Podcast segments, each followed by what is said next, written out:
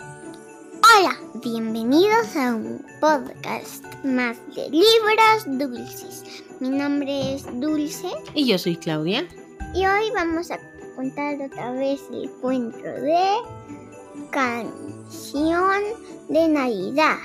de Charles Dickens, la segunda parte. Que la disfruten.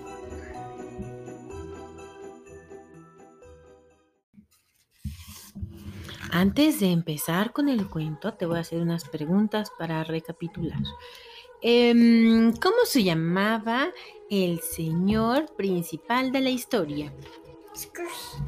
¿Y el señor Scrooge era un viejito buena onda que todo el mundo se acercaba a él? ¿Cómo era? Era un viejito malo ¿Por qué era un viejito malo? Se preocupaba por las demás personas. Mm, ¿Y quién lo visitó en la noche? El, el otro señor El otro señor, uno de que era su amigo, ¿verdad? Oye, ¿y qué le dijo? que sí, que tenía una oportunidad para, para ser bueno y que no se quedara como era en, cadenas. Encadenado. Y lo iban a visitar cuántos fantasmas. Tres. ¿Y cuántos fantasmas lo visitaron el martes pasado que hablamos de la primera parte?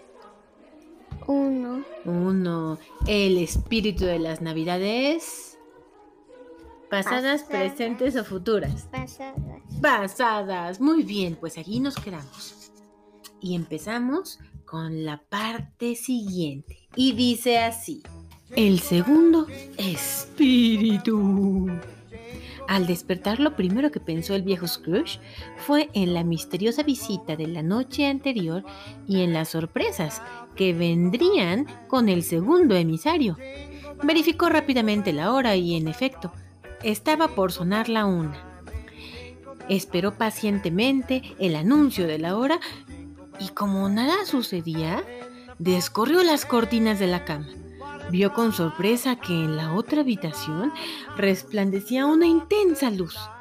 Se aproximó con nerviosismo a la puerta y al entrar supo que indudablemente era su misma alcoba, ah, pero transformada.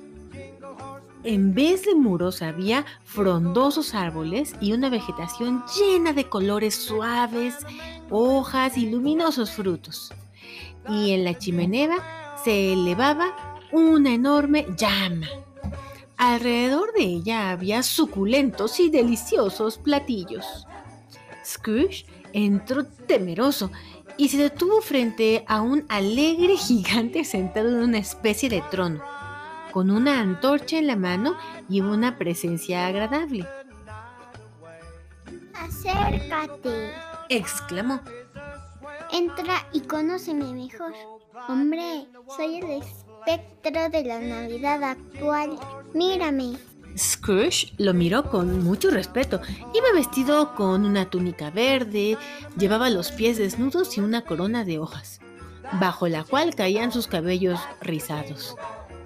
Todo en su semblante era amable y generoso, Llévame a donde tú quieras.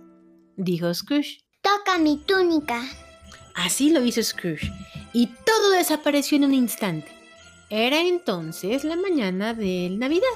Había caído una gran cantidad de nieve y los vecinos se esmeraban en retirarla de la acera. Mostraban un ánimo especial. Todos sonreían y convivían en armonía, y con un especial espíritu de amistad y cariño. La calle olía a pan recién horneado y la gente hacía preparativos para la cena.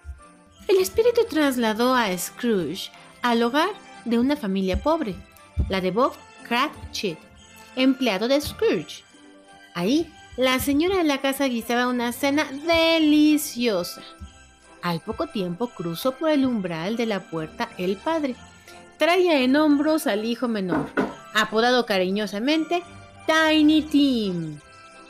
Tiny Tim usaba una corta muleta y sus piernas estaban sostenidas por unos aparatos de hierro. Debido a su enfermedad, el resto de los miembros de la familia lo trataban con un enorme cariño. Su salud era delicada El padre pidió hacer un semicírculo alrededor de la chimenea y para rematar la escena propuso un brindis precisamente a la salud del viejo Scrooge.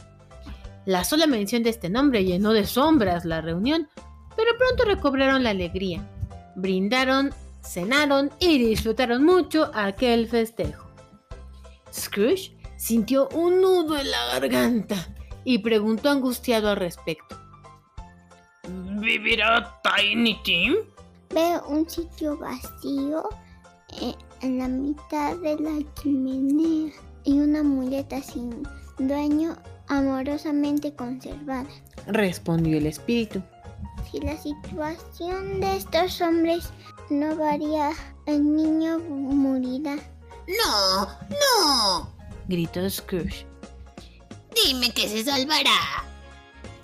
Scrooge bajó la cabeza lleno de remordimiento, pues recordó cuántas veces le había pedido ayuda para los niños enfermos y él siempre se había negado a aportar un solo centavo. Salieron a la calle. El cielo era un negro manto y nevaba. Visitaron otros sitios en los que, a pesar de la pobreza, la Navidad hermanaba a la gente. Entonaban villancicos y compartían el pan y parecían olvidar por una noche sus problemas y angustias. En ese trayecto pasaron por la familia del sobrino de Scrooge. La familia hacía bromas precisamente con el tema del viejo avaro y su necia decisión de pasar la fiesta navideña solas, encerrado en su oscura casona. La velada fue muy divertida. Luego hubo juegos, música y platillos deliciosos. Scrooge no podía ocultar su emoción estaba contagiado por aquel ambiente.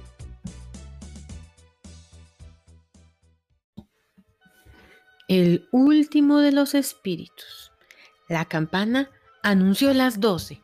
Una, dos, tres, cuatro, cinco, seis, siete, ocho, nueve, diez, once, doce.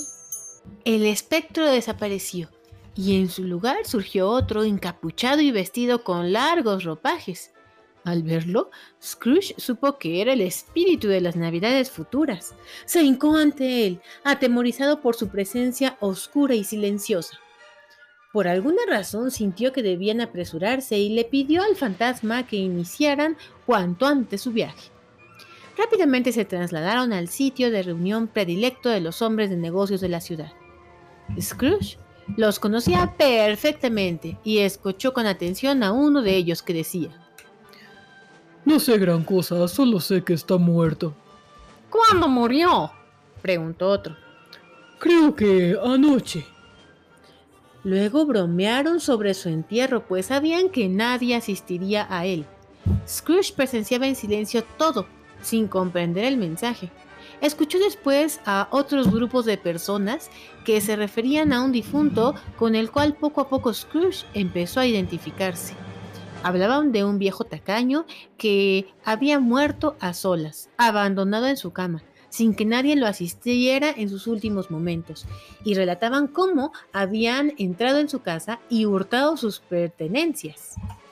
Ahora comprendo, exclamó. El caso de este desgraciado eh, puede ser el mío. Retrocedió horrorizado al contemplar sobre su propia cama un cuerpo que parecía ser el suyo, cubierto por una sábana. Intentó levantar una punta de la tela para ver el rostro del difunto, pero no pudo. Alguna fuerza extraña se lo impedía. Luego vino a su mente una profunda reflexión. ¿Cuáles serían los últimos pensamientos de este hombre si pudiera volver a la vida? ¿La avaricia? ¿La ambición? ¿Los fríos negocios? Esas fueron sin duda las causas que lo condujeron a tan espantoso fin. Visitaron después el cementerio y al ver su nombre inscrito en una lápida, el viejo Scrooge rogó al espíritu que le diera una nueva oportunidad. A cambio le prometió honrar la Navidad en su corazón y que en adelante viviría de otra manera, gracias a las enseñanzas de los tres espíritus. Su insistente súplica poco a poco le fue devolviendo la fuerza de la vida y el fantasma encapuchado desapareció.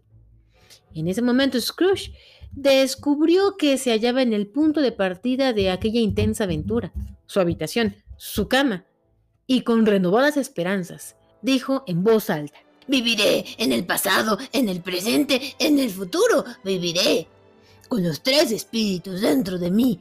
Marley, loado sea la Navidad por todo lo que aprendí de la vida.